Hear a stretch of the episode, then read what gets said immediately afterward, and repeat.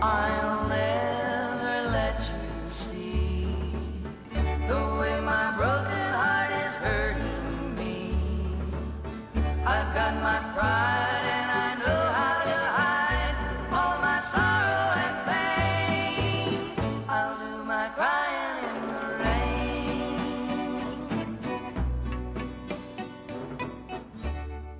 Ваха, суперхит же этот, как его? Crying in the Rain. Это не их? Нет, это кавер. Как так?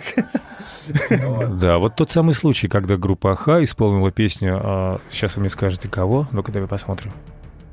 Everly Brothers. А, ну вот, видишь, я даже вспомнил. Отлично. Песня, которая у нас прочно ассоциируется с группой Аха.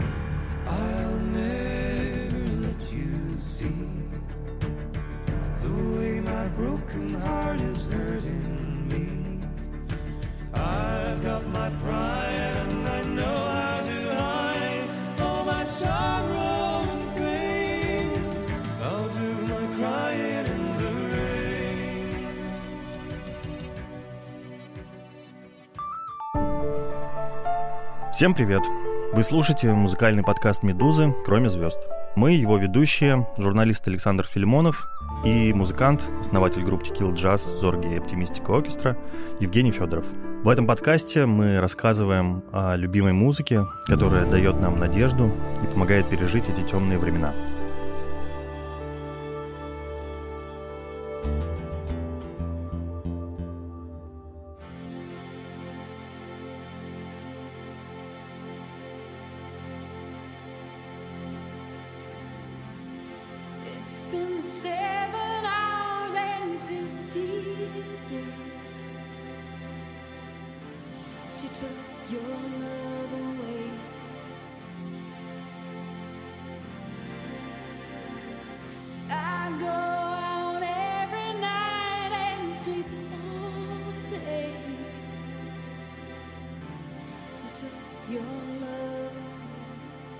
Недавно, преждевременно, скоропостижно ушла от нас Шинейда Коннор, великая совершенно певица. И вдруг захотелось повспоминать великие каверы. Ты сейчас, наверное, имеешь в виду Я- э, песню, с которой э, у нее все началось для, для, Для- массового Для, слушателя. для массового слушателя, да, конечно, Nothing Compares to You. Не все до сих пор знают, что это на самом деле не ее песня, а кавер, который написал изначально Принц. И это был его сайт-проект группа Family. И песня, которая, в общем, написана в 85 году, она нигде особо не выстрелила, он ее вот на этом сайт-проекте издал. Прошла малозамеченно, и спустя 5 лет То есть это все-таки кавер, ты убеждаешь, что это кавер. Потому что у меня была информация, что у него была эта песня, лежала где-то в запасниках, и он просто ей эту песню отдал. Нет? Не так? Нет, он ничего и не отдал, она ее услышала. И сама взяла. сама взяла, она немножко там, по-моему, переписала строчки, И вообще есть такое как бы воспоминание, по-моему, она в своей автобиографии говорила, что вообще-то у нее была стычка с принцем. Чуть ли там не дошло А, до... а песня уже вышла, уже да, MTV чуть, и чуть ли не такое? дошло до рукоприкладства, но, Не верю. ну, так, как описывает это э, Шинейд сама, но потом, конечно, он говорил, что, ну, ё-моё, конечно, это великая песня. И даже есть на канале Принца сейчас оригинал, и там в преамбуле, в начальных титрах говорится, что эта песня вот была написана тогда для сайт-проекта, но всемирную популярность обрела благодаря Шинейду Коннор.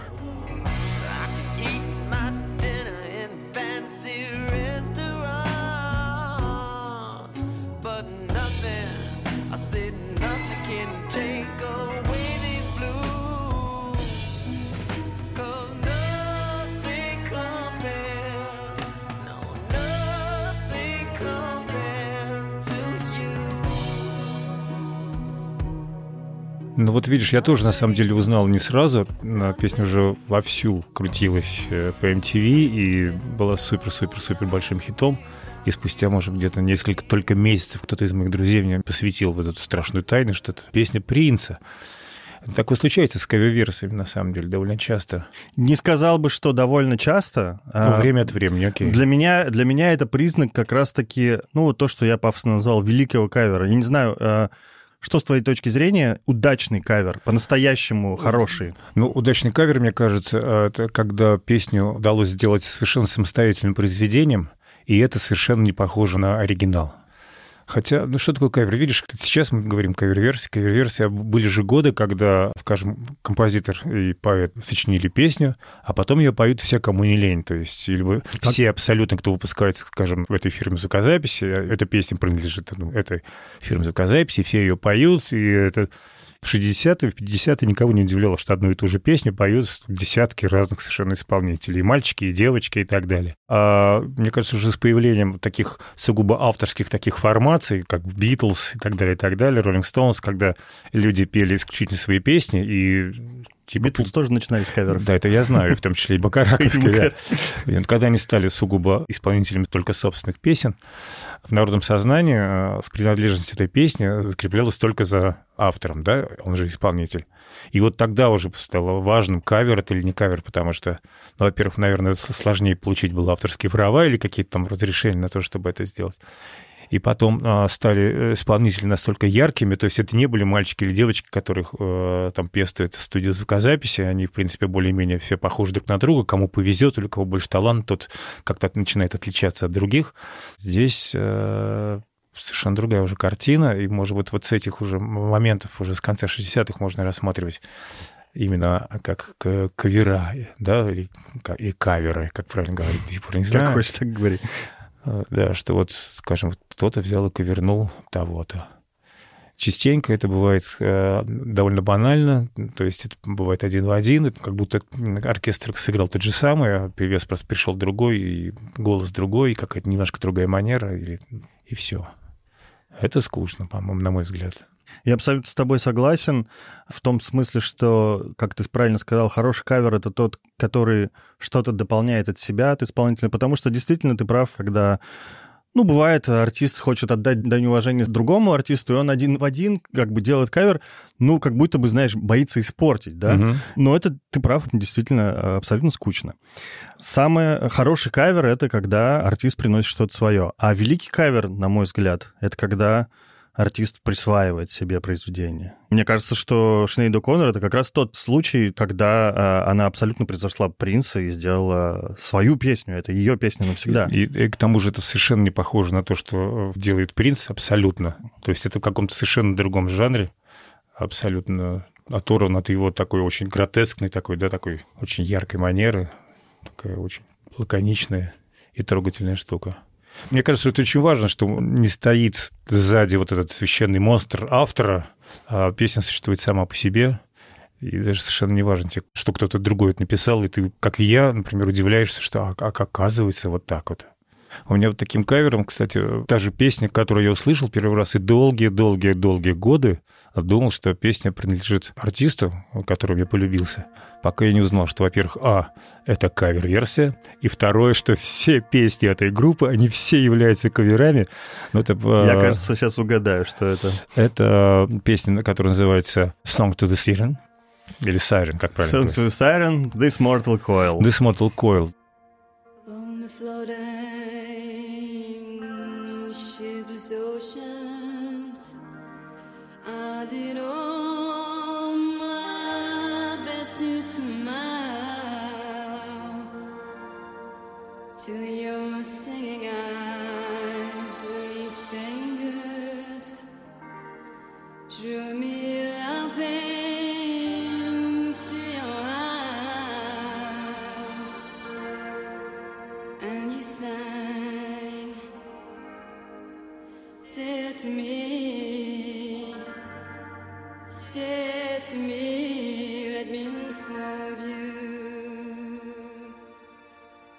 Я слушал эту песню, она меня потрясла с первой секунды, и я слушал долгие-долгие годы. Расскажи, как ты ее впервые услышал? Марина Цой, э, будучи нашим директором, э, частенько приносила нам кассеты либо от Вити, либо от Бори. И мы знаем, кто эти Витя и Боря. Да, и как правило, это были очень свежие, очень такие актуальные записи, и нам всегда очень везло в этом смысле, потому что вот пришли какие-то иностранцы к Боре в гости, оставили у него стопочку кассет, и часть из них неизбежно попадала к нам в руки. То же самое и с Виктором случалось. Вот, и поэтому мы довольно часто очень актуальную музыку вылавливали. Так же произошло и с группой This Mortal Coil. И только спустя годы я узнал, что это песня Тима Бакли. Мгм. И услышал оригинал, э, который казался ничуть не хуже, но совершенно другим. Совершенно другой. Hear me sing, swim to me, swim to me, let me enfold you. Here I am, here I am, waiting to hold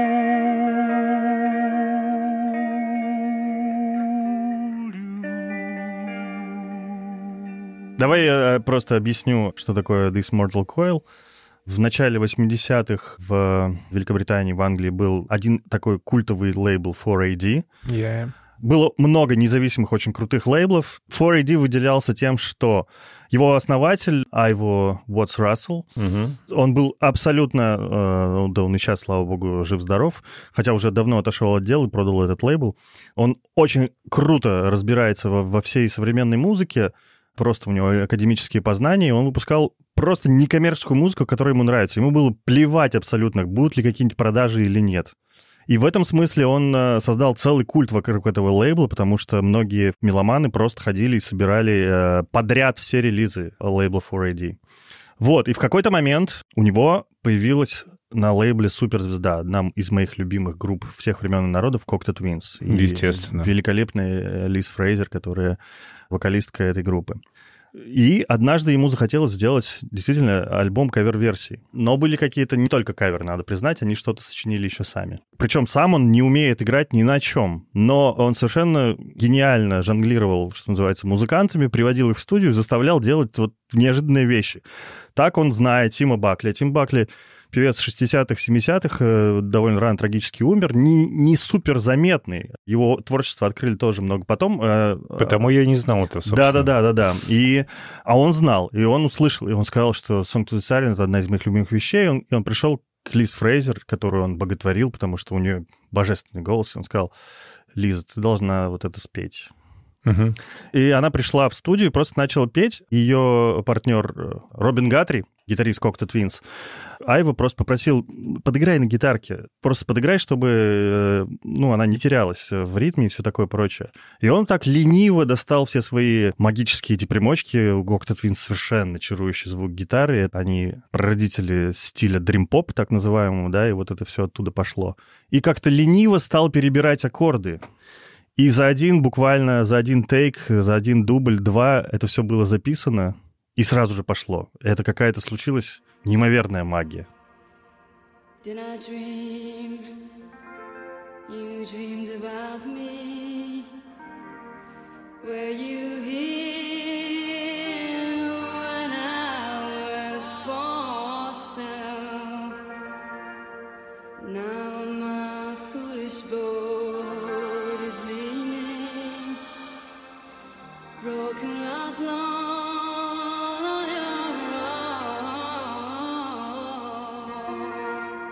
Хотя есть э, еще такой факт, что Лиз Фрейзер была дико недовольна своим вокалом. Ничего себе. Она, а, она же очень стеснительная, и в этот момент она была очень недовольна, потому что у нее не было текста, и она его снимала на слух. Она неправильно записала одну строчку. Ничего страшного. И она считает, что там от этого сильно меняется смысл. Она очень расстраивалась. Но, тем не менее, сингл вышел и стал сразу же таким инди-хитом. И потом был еще снят клип, который тоже имел хождение на MTV и так далее. Говоря об идеальных каверах, я тоже в первую очередь вспоминаю, конечно же, Song to the Siren и This Mortal Coil. А можно я продолжу? Э, Это будет очевидный выбор, но он как бы продолжает историю, и будет правильно им продолжить. Кавер, который я считаю великим, хотя его не слушаю на самом деле. Я слушаю другие абсолютно вещи у этого исполнителя. Это сын Тима Бакли, Джефф Бакли. Он в середине 90-х записал песню Леонарда Коэна «Халилуя», Мгм. и это тот момент, когда он превзошел мастера. Ну, у мастера все это очень скромно и лаконично всегда э, выполнено. если ты имеешь в виду сейчас аранжировки и какие-то такие штуки, то Ну, ну, тут довольно несложно взять и сильно отличиться, потому что на Леонарда Коэна акцент делается все-таки не на этом. Конечно, он совершенно видоизменил песню. Во-первых, там э, нет никаких пышных аранжировок. Он играет сам себе аккомпанируя на одной электрической гитаре и держит это в течение 7 минут просто вот этот нерв. Well,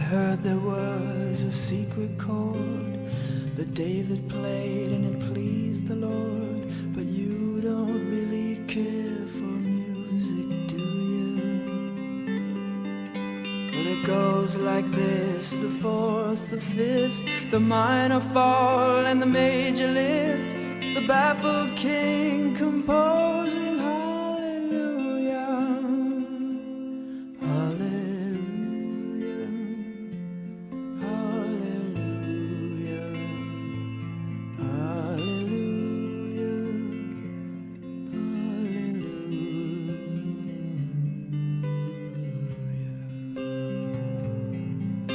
Ну, это абсолютно признанная вершина тоже, но я признаюсь, что мне нравится больше его собственное творение. Для меня Джефф Бакли, в принципе, это одна из вершин 90-х. К сожалению, он успел записать только один альбом «Грейс» в 94 году, который, в том числе и благодаря каверу на «Халилуя», стал э, таким значительным событием в альтернативной музыке.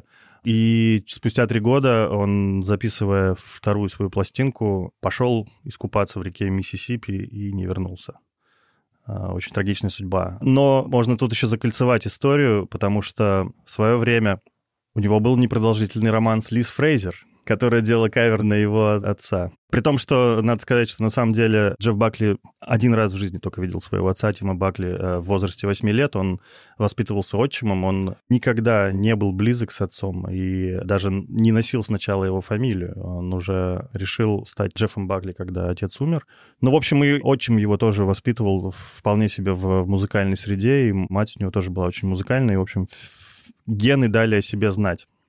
Вот, и э, когда он вот так блеснул на небосклоне 90-х, Лиз Фрейзер с ним пересеклась, и э, есть неизданный апокриф, есть у них совместный трек «All flowers in time bend towards the sun».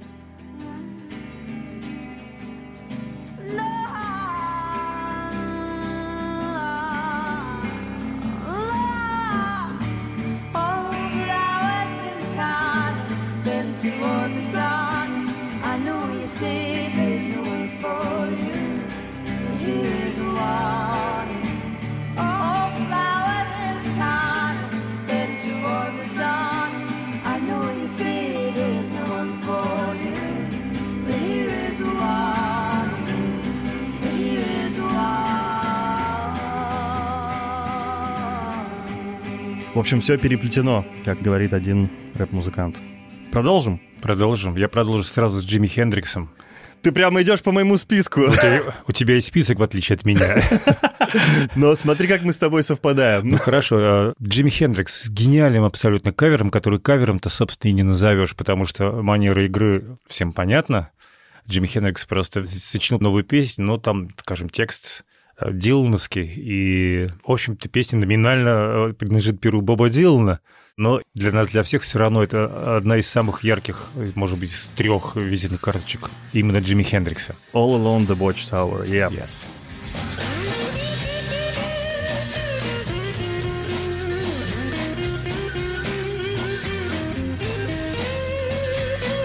There must be some kind of way out of here. Say the joker to the thief. There's too much confusion. I can't get no relief. Это я просто, когда слышу первые аккорды, у меня сразу мурашки. Нет, это, это просто... Наш подкаст пора переименовывать э, подкаст под названием «Мурашки», потому а что... а что ты еще ждешь от музыки? В каждом выпуске у нас звучит слово «мурашки». Все правильно, потому что говорим о том, что нас волнует, что нас беспокоит. а Без мурашек тут никуда. а, на самом деле, вот, э, да прям вот вступление это... Это просто классика 60-х. Для меня это вот определение а, как раз всей хиппи-культуры. Вот, вот это «Лето любви» — это прям вот звучит вот так. И Боб Дилан сам признал, что версия Хендрикса получилась настолько крутой, что он даже как бы стремился больше к ней уже потом, когда исполнял. Уже не, не в своем первоначальном Рекурсия звучании. такая Да, произошла. рекурсия. Все, все так, да. Очень круто.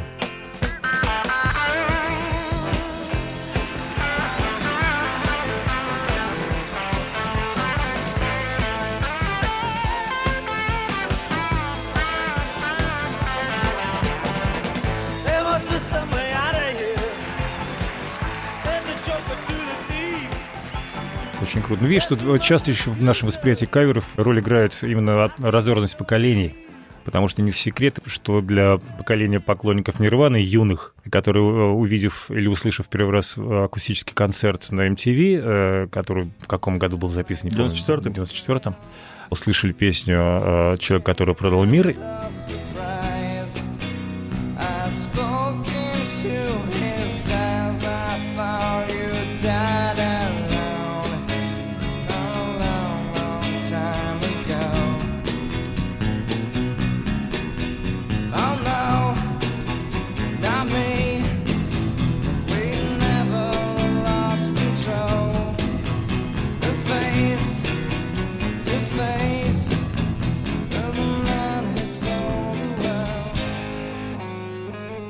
были уверены долгие годы, а многие, кстати, до сих пор, я одному своему хорошему другу, прекрасному музыканту, открыл глаза буквально месяца два назад, что эта песня э, написана не Куртом Кобейном, а, А Дэвидом Боуи. Неким Дэвидом Боуи, да.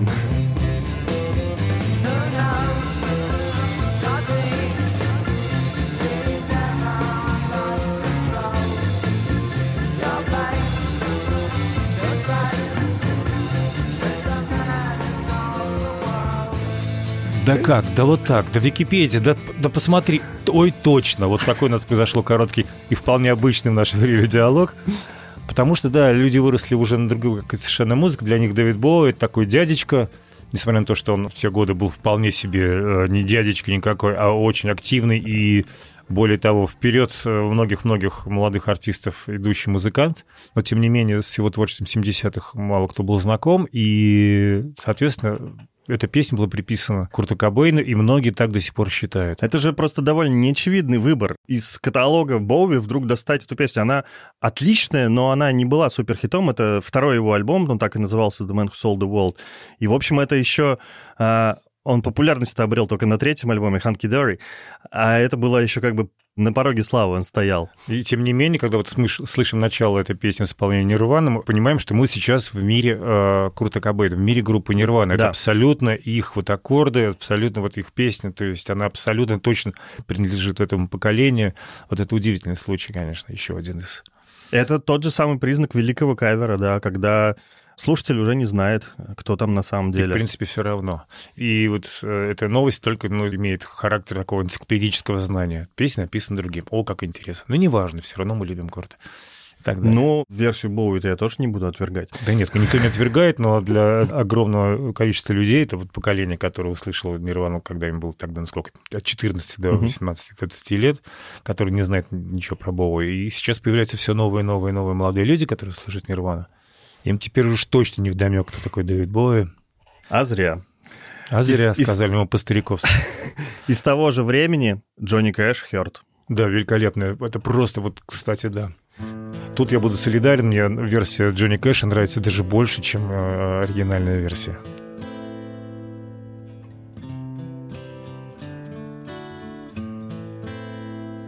I hurt myself today to see if I still feel. I focus on the pain, the only thing that's real. Ну, надо сказать, что э, оригинал это Nine Inch Nails, Да. Трент Резвер, э, его альбом Downward Spiral 94 года. Великая, кстати, пластинка. Великая пластинка, абсолютно. Обожаю ее от, от первой до последней ноты. Солидарен с тобой. Купил ее на виниле и просто вот э, разглядывал буклет, читал там часами просто, не отрываясь, и могу слушать вообще постоянно. И у Трента отличная версия, очень хорошая.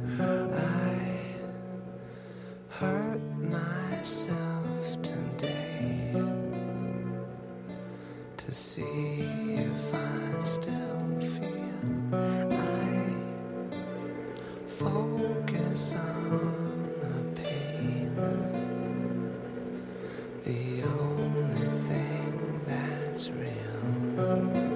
Надо сказать, как появилась эта кавер-версия. В э, 90-е Джонни Кэш, звезда кантри 60-х, 50-х, да, 70-х годов, ну, в общем-то, уже был на закате фактически славы. Он уже был довольно нездоровым человеком, э, пережив много всевозможных тяжелых жизненных ситуаций. И, в общем-то, его фактически на поп-олимпе уже не существовало. И тут вдруг пришел известный продюсер Рик Рубин и сказал, у меня есть лейбл American Recordings. Дорогой Джонни Кэш, а давай ты запишешь просто какой-то альбом каверов, например, или просто каких-то песен, там, своих, не своих. Ты просто сядь с гитарой и делай, что хочешь. Мне хочется выпустить тебя вот альбом. И Джонни Кэш вдруг подумал, ну, давай попробуем. И там даже ему, например, э, в этот альбом подарил песню, специально для него написал песню Том Уэйтс. Мгм. И кто-то еще там ему тоже презентовал. И он записал абсолютно гениальную акустическую пластинку, когда мужчина, уже умудренный жизнью, суперпрофессионал, ремесленник, просто сидит и спокойно поет песни. Я не слушал никогда Джонни Кэша, признаюсь, то есть это совершенно не мой артист, но серию сборников вот эти, которые были записаны под названием American Recordings, их было несколько серий, я слушал все от начала до конца, и это гениально. И вот последний уже где-то в начале нулевых, 2002 год, Последний в этой серии был записан очередной сборник, и туда внезапно ему предложил Рик Рубин, а вот смотри, есть э, песня группы Nine Inch Nails I hurt myself today to see if I can feel. I focus on the pain, the only thing that's real. И с каким надрывом, с какой болью он спел эту песню. Ну, это еще тембр голоса, вот Да. этот. Тембр человека, который ой-ой-ой, сколько всего повидал. Ой-ой-ой, да. И это все, все в нем заложено. И это тот случай, когда Трент Резнер, после того, как это все увидел и услышал, сказал, да, ребята, все, эта песня мне не принадлежит больше. Я сейчас вспомнил, вообще не к месту, вернее, к месту мы говорим о каверах, но вот совершенно разного а, уровня артисты и совершенно другие по значимости. Я очень удивился, когда на альбоме группы Лайбах Let It Be услышал совершенно потрясающую версию песни Across the Universe. То есть понятно, что это альбом каверов, но таких, как обычно, таких мрачных. И, ну, как это группа Лайбах, нужно понимать, что это за ансамбль, их специфику, их вообще даже не, не музыкальную, а в целом такую культурологическую. Ну, когда я услышал абсолютно нежную э, в исполнении э, детского хора песню, она совершенно по-другому заиграла, абсолютно иначе.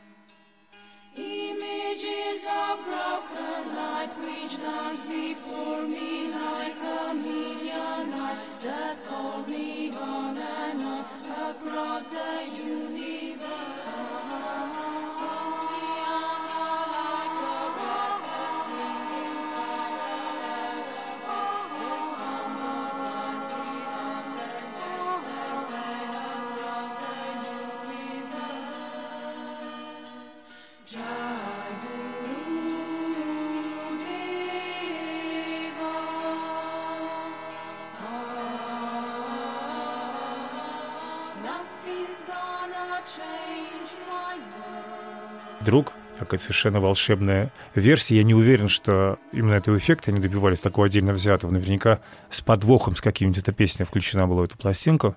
Вот, но, тем не менее, группа Лайбах меня удивила очень и очень и очень.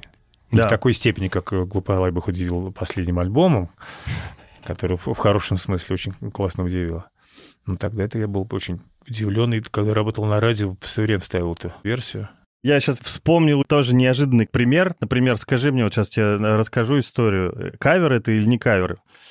Ну, разумеется, ты знаешь песню «О, Шанзелизе. Джодасен, ты-ды-ды-ды, О, Шанзелизе».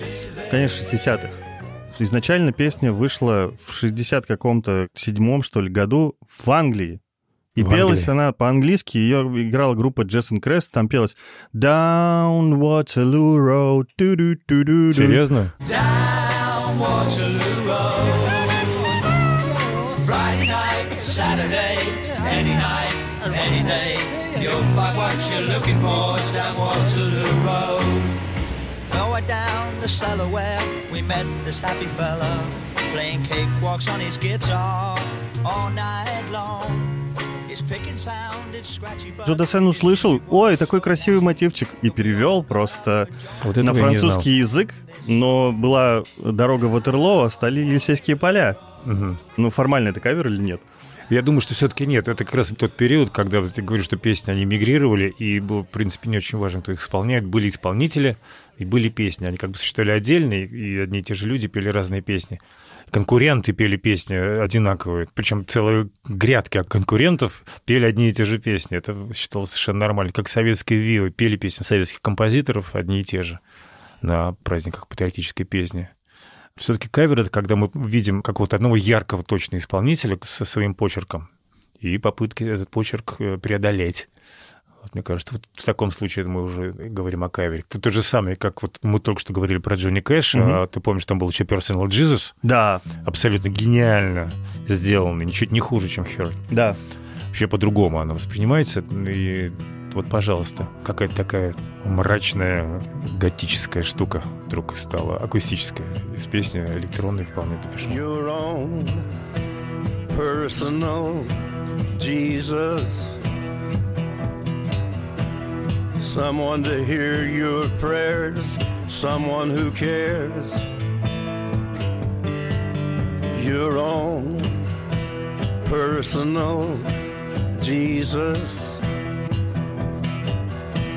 Someone to hear your prayers, someone who's there.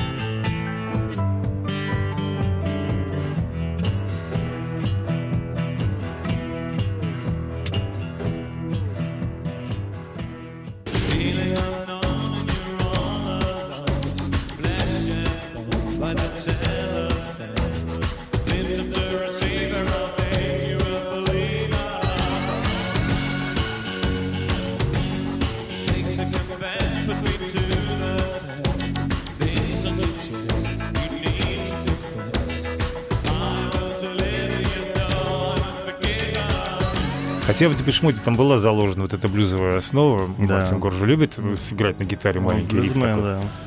Вот, ну вот похожая история произошла. Просто риф взял и туда мигрировал Джонни Кэшу.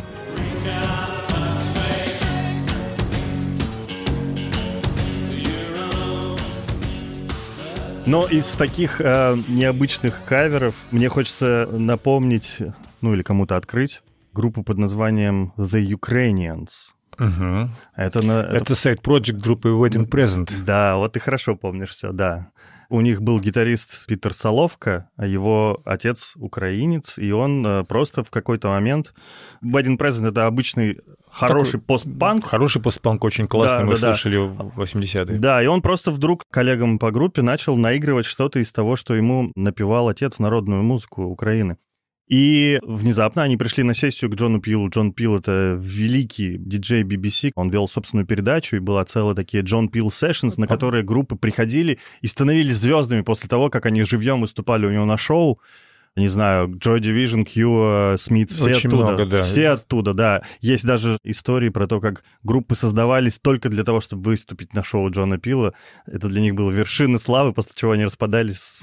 Так вот, и вот они пришли на шоу Джона Пила, и он, значит, сыграл это, и Джон Пил говорит, круто, давай еще. Они сделали целую такую э, программу украинских народных песен.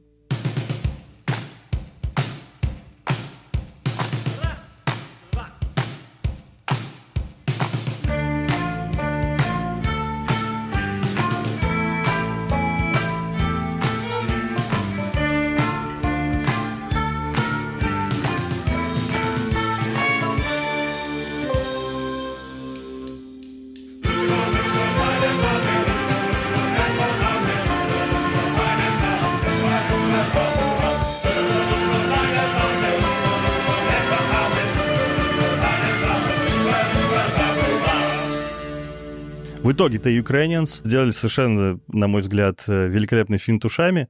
Они перевели на украинский язык песни The Smiths и записали целый, Да, да, да, целый да, да, да. EP, где который называется «Королева не померла». Да, да, да, да, The да. Queen is dead. И это просто гениально. Просто песни The Smiths, мясо — это убийство, вот это, и это звучит просто, просто супер.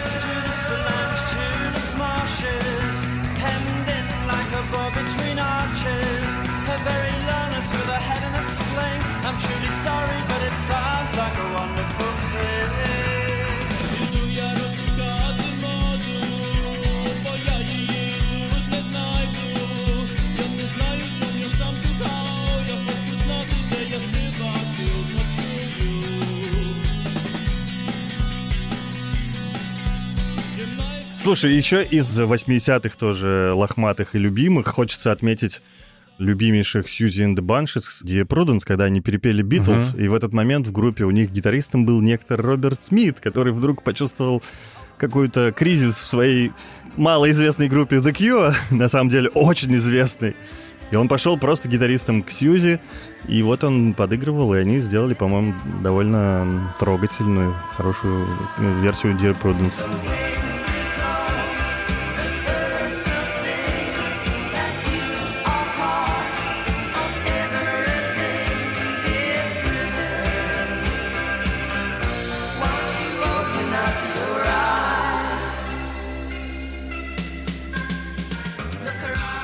Я еще бы назвал... Тут есть история, когда можно сказать, что это, не знаю, мета-кавер или что, или какой-нибудь... Ну, короче, я сейчас объясню.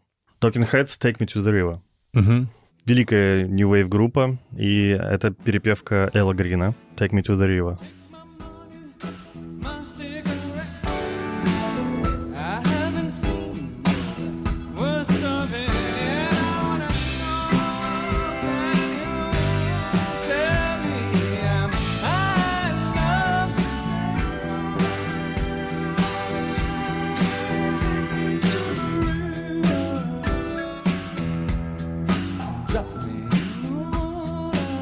Но мы еще знаем, что у Бориса Гребенщикова есть песня «Возьми меня к реке», Ну, которая положи меня в воду. «Положи меня в воду». Это как бы прямо перевод текста, но не Это музыкально. Это не кавер все-таки. Возьми меня к реке Положи меня в воду Учи меня искусству быть смирным Это вольная... Мне кажется, вольное прочтение Цитата. и сделано совершенно сознательно и спокойно, э, имея в виду бэкграунд э, этих всех текстов. Это, естественно, библейский бэкграунд, Да. так что тут э, один источник у всех, поэтому я уверен, что Борис такие вещи совершает совершенно сознательно и с полной ответственностью. Есть еще продолжение, потому что 10 лет назад, еще в другом издании Лента.ру, мне доводилось делать трибют БГ. Мгм. Там случилась обратная история, совершенно, на мой взгляд, тоже магическая. Участвовала группа под названием Good Swan. Это Мгм. проект э, Сергея Поповича. Помнишь, такая группа «Работа Хо» была в, в О, Киеве? да, помню, помню. Вот, и он уже много лет живет в Америке, и там вот он создал свой проект Good Swan. Мгм. И что они сделали? Они, они взяли и перевели песню «Возьми меня к реке» Бориса Гребенщикова на английский язык, потому что они англоязычная группа, у него вокалист англоязычный. И таким образом они сделали уже третью итерацию, получается, фактически от Take Me to the River Элла Грина через Talking Heads, через БГ, и вернули ее уже еще в английский язык. So Till I'm drowning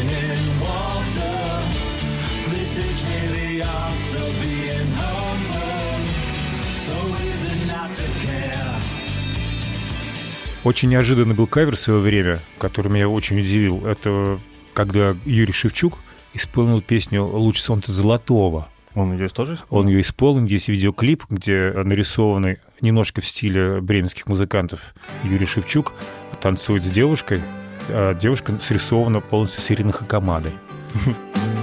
Луч солнца золотого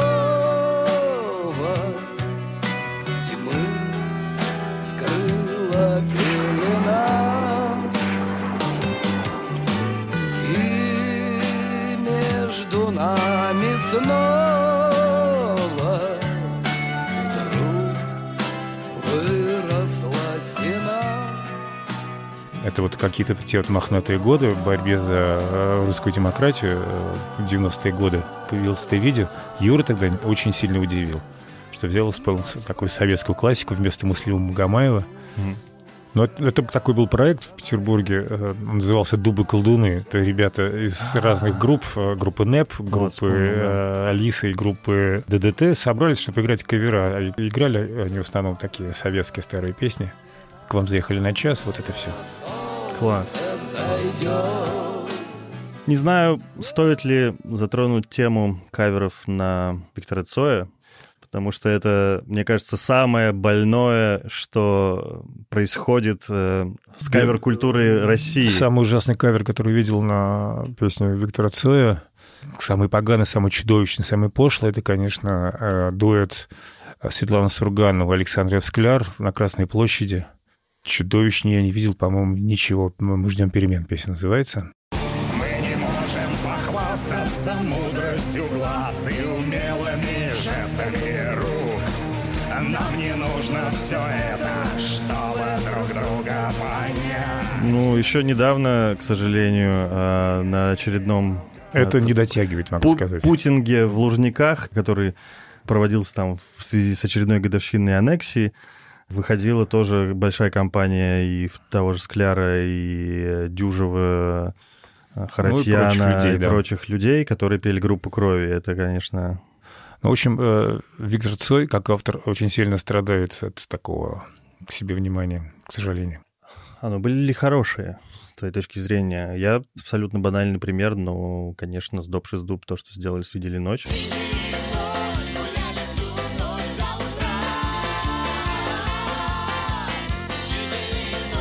«Видели ночь» — прекрасная версия. А также мне очень понравилась версия э, под названием «Транквилизатор» группы Jazz на Да, этом я-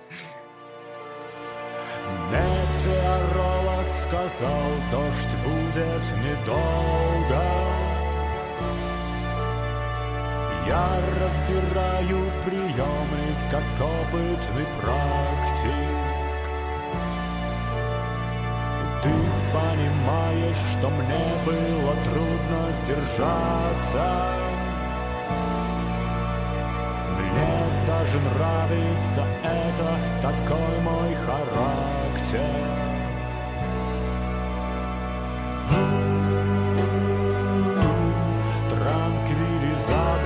Классный, на самом деле, да, классный вариант. Вообще, самый первый трибют Цоя, ну, очевидным образом сложился. Там можно дискутировать по поводу каких-то кажущихся необязательными вещами, но да.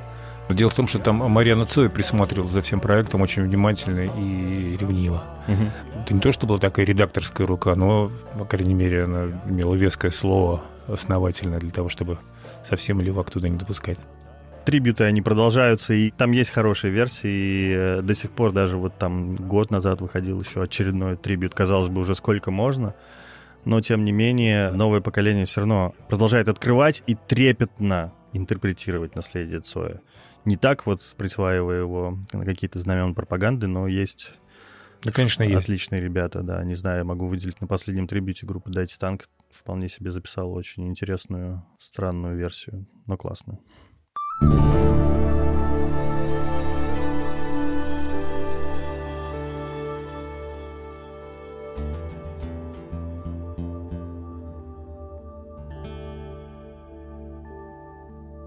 Смотри, а давай я выступлю нескромно и расскажу про собственный опыт, Давай. а, потому что это просто я хочу подсветить одну из методик. В частности, вот в какой-то из моментов нашей биографии насыщенной а, мы получили предложение от Юры Шевчука сделать кавер-версию на Владимира Высоцкого. Ага.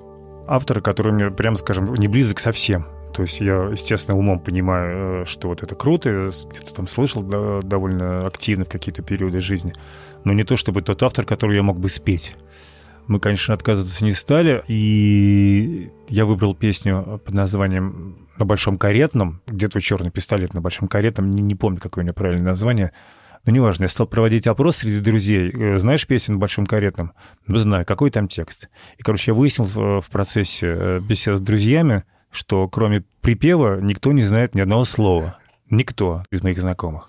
И решил, окей, значит, мы будем делать один припев. Мы взяли, сковерили только один припев. Но сделали это в своем тогдашнем каком-то стиле, такой в жесткой хардкоровой рваной манере. И выпустили такую 40-секундную или 50-секундную, по-моему, версию, в которой звучит один только припев. Вот и все. Вот э, это кавер или не кавер? На наш взгляд, кавер, потому что мы взяли Кавер. припев и пытались отразить суть э, в преломлении как раз через оптику 90-х годов, вот эту бандитскую, гангстерскую и прочее, прочее. Вот, по крайней мере, я этим кавером доволен. Где твои семнадцать лет?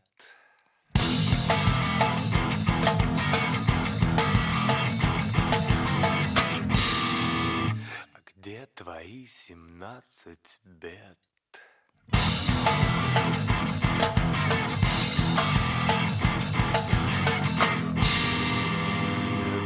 Твой черный пистолет?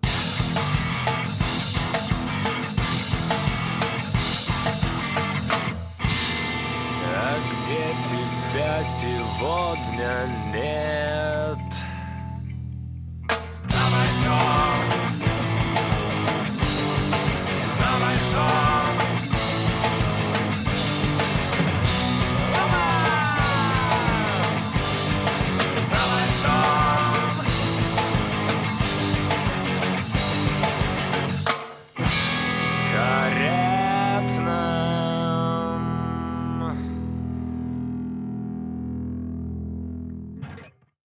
le grand honneur de vous présenter, et pour la première fois en France, Steve Vicious.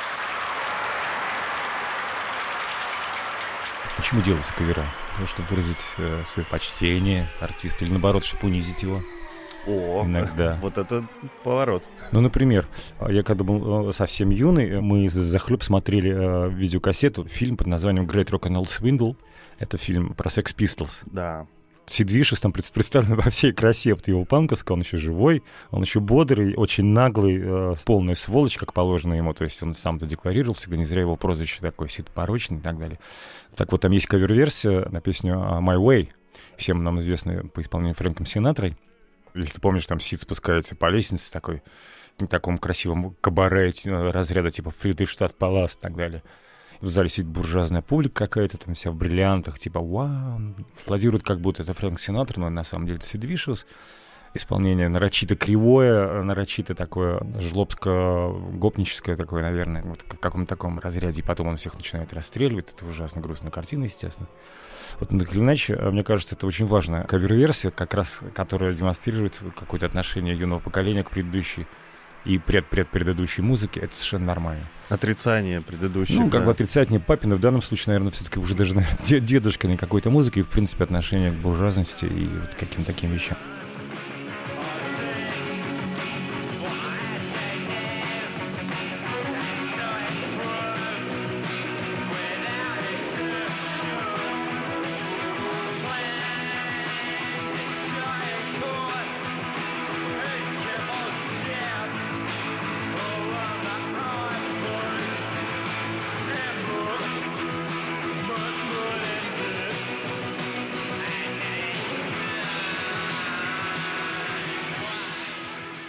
Да, Это, э, My Way кавер. это очень классный кавер. Совершенно другая позиция, нежели все те кавера, которые мы с тобой а, вспоминали только что. Да. Или вот, например, а, один из самых моих любимых. Это видео, которое всегда вызывает у меня добрые слезы а, на глазах, и очень хочется пойти к холодильнику или к шкафчику. Ну, в общем, такое очень праздничное настроение вызывает. Это знаменитая песня, которая всем известна по Луи Армстронгу «What a Wonderful World». Так. Но исполняет ее Ник Кейв и Шейн Магон из да, группы Pox. Да. Я полагаю даже, что, может быть, Шейн Магон даже не помнит, как он в этом видео снимался. Потому что он настолько, естественно, не green, red roses too. I watch them bloom for me and you, and I think to myself.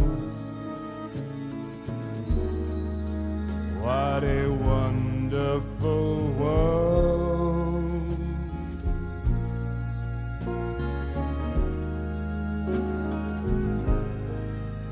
I see skies of blue,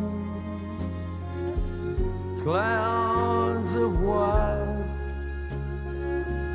the bright blessed day, and the dark sacred night, and I think to myself,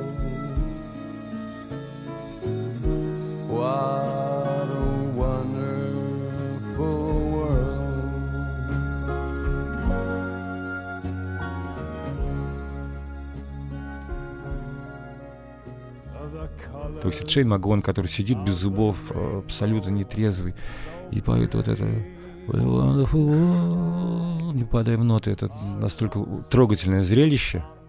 И почему-то слушается это нормально. То есть это, это как будто два пьяных друга на исходе ночи зашли в караоке-бар и вот сидят и, и поют. Потому что фонограмма инструментальная, она такая пафосная, скрипочка, все как положено. Нормальная рождественская песня, ничуть не хуже, чем сделана Луи Армстронга.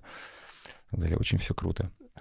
Это великая, в общем-то, вещь, и мы частенько ее слушаем с друзьями, на самом-то деле.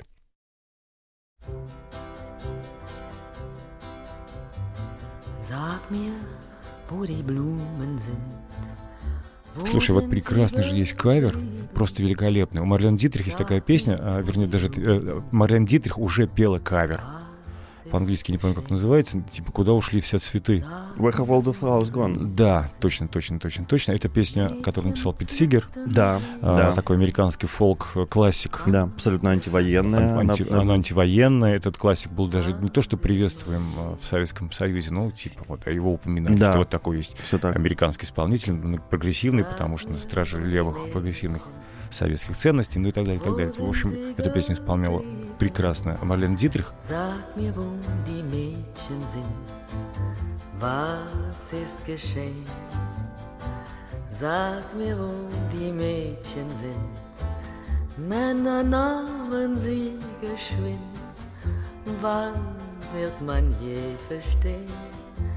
Wann wird man je verstehen? И Олег Нестеров, наш любимый из группы «Мегаполис», он же известный такой германофил, Да. А, как всем известно, он, у него все про Берлин, вокруг Берлина, вокруг вот, вот этой всей э, неме- немецкой культуры великой, э, антинацистской именно. Вот. И, э, конечно, Марлен Дитрих ему близка, безусловно. И вот он сделал кавер-версию. Я уверен, что он, услышав ее на немецком языке, переводилась с немецкого языка на русский, потому что, насколько я знаю, Олег делает переводы с немецкого сам, нем- с немецких песен. Мгм. Вот он сделал великий перевод и великую версию, как раз не имея в виду Пита Сигера, автора песни, а имея в виду, конечно же, Марлен Дитрих, хитом которой вот эта песня все-таки стала в итоге. Где цветы, дай мне ответ Где они остались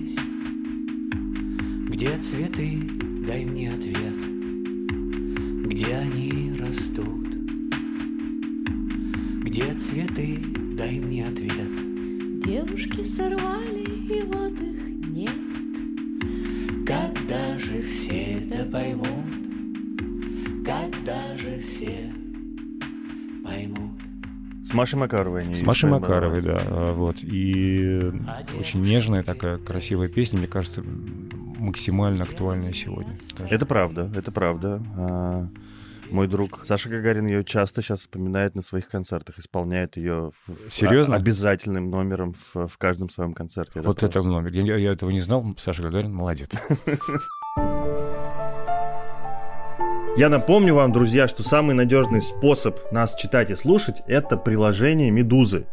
Обязательно скачайте его себе, потому что оно работает без VPN и умеет обходить блокировки Роскомнадзора.